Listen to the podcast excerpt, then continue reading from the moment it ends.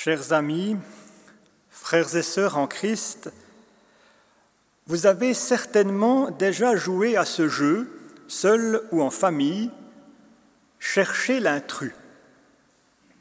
Dans une image, parmi des objets ou dans une liste de mots, il y en a toujours un qui n'a rien à y faire. Par exemple, si je vous dis rose, jacinthe, capucine, coquelicot et marguerite, cherchez l'intrus.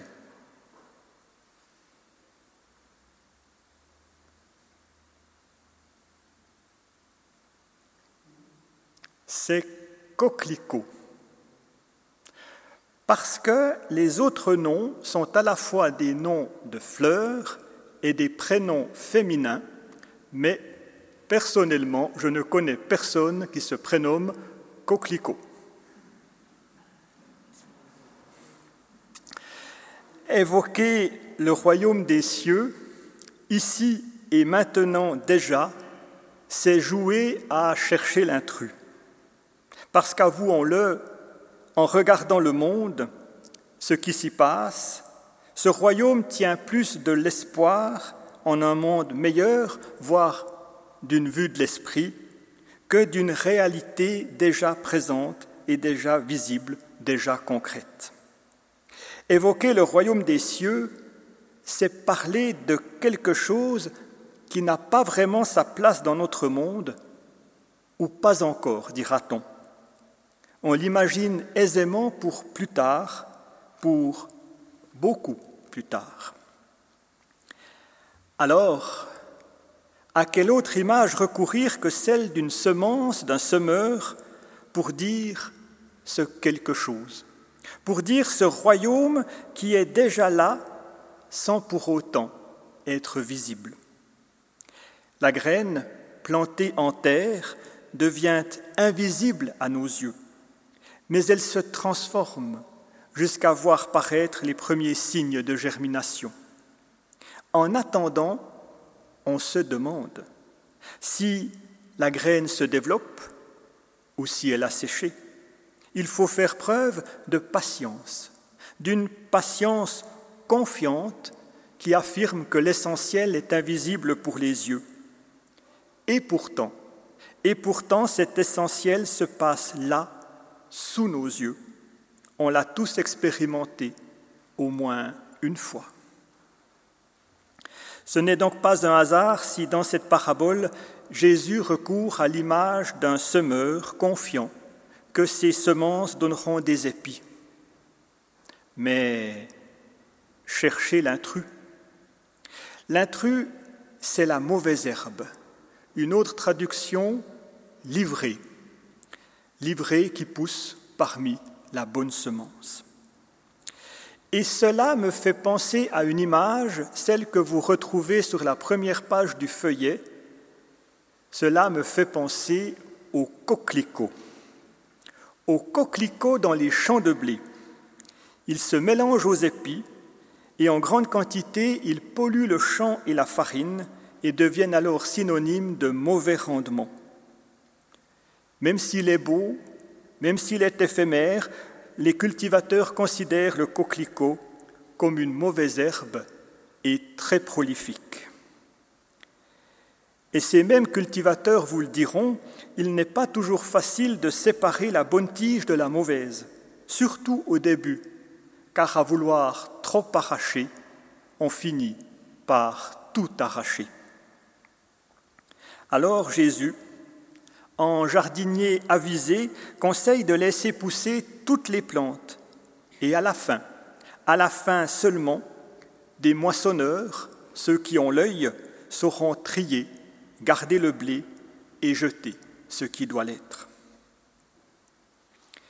Mais vous l'avez bien compris, cette parabole n'est pas une référence à Monsieur Jardinier, évidemment.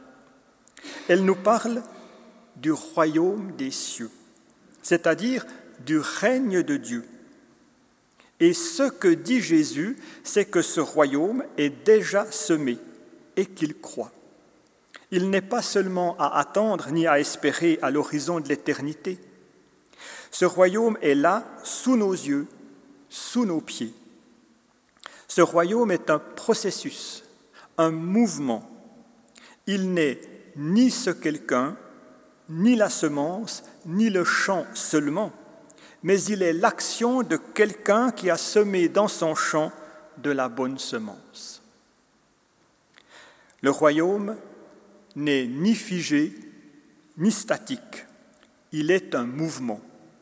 Et nous participons, nous ouvriers, nous serviteurs, nous humains, à ce mouvement aujourd'hui et maintenant déjà.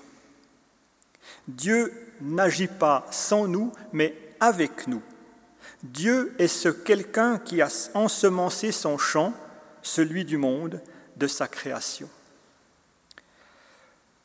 Au commencement, Dieu sème une parole, une parole féconde, féconde en lumière et en verdure, nous l'avons entendu.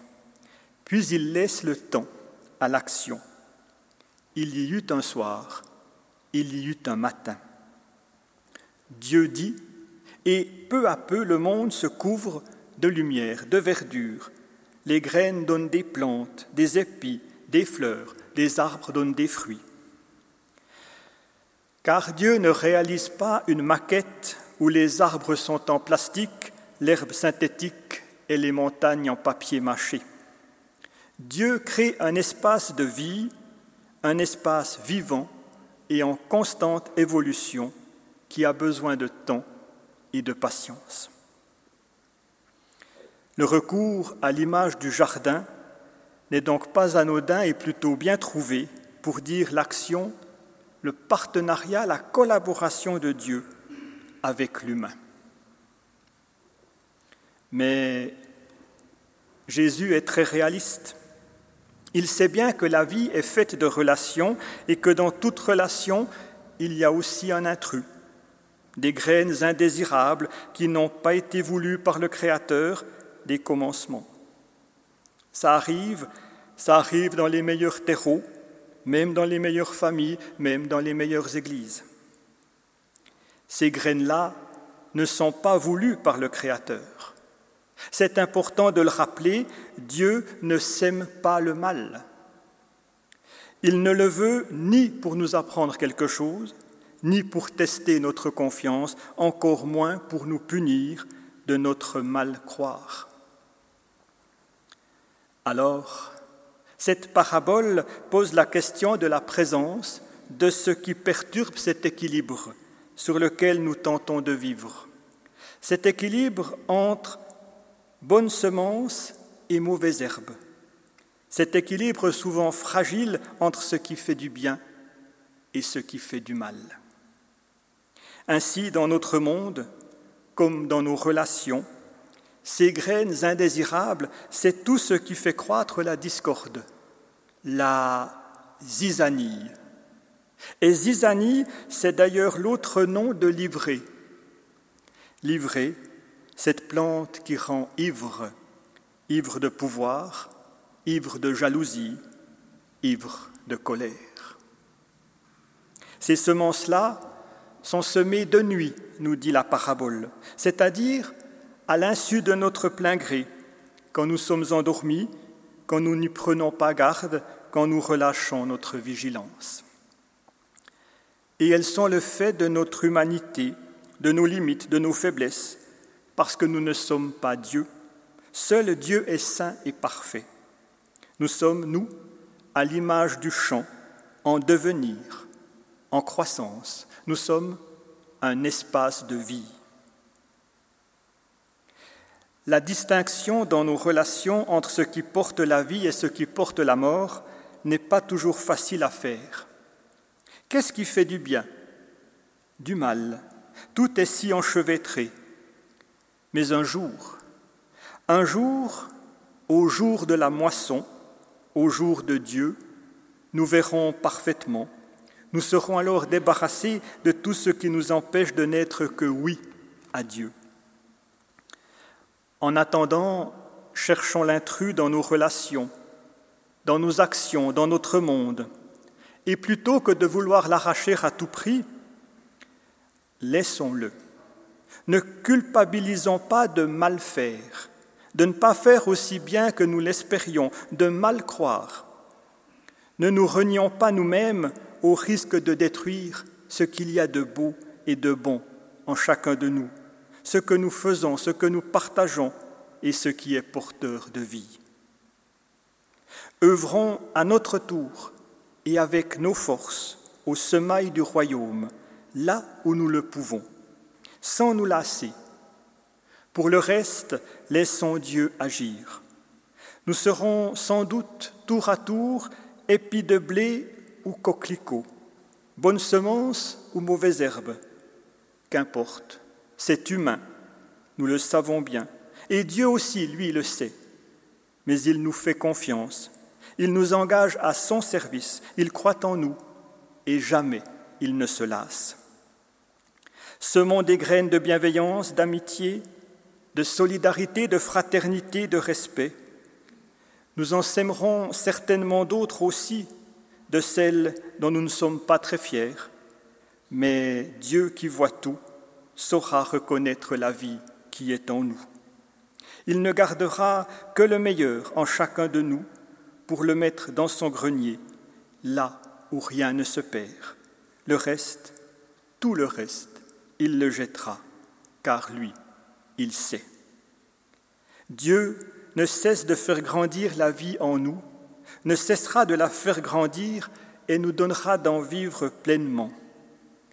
Et ceci n'est pas une vaine promesse, car demain est semé aujourd'hui déjà. Amen.